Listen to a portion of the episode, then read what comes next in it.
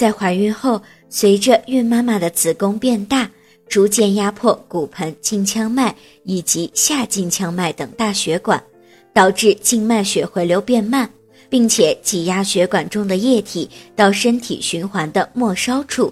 因而造成水肿的情况出现。当然，如果孕妈妈出现下肢甚至是全身浮肿，同时还伴有心悸、气短、四肢无力等不适的症状时，就需要尽快去医院进行检查治疗。此外，孕妈妈不要担心水肿而不敢喝水，因为孕期下肢水肿是子宫压迫或者是摄取太多盐分所造成的，盐分所含有的钠。会使体内的水分滞留，并不是喝太多的水而引起的下肢水肿，所以孕妈妈仍然需要适量的喝水。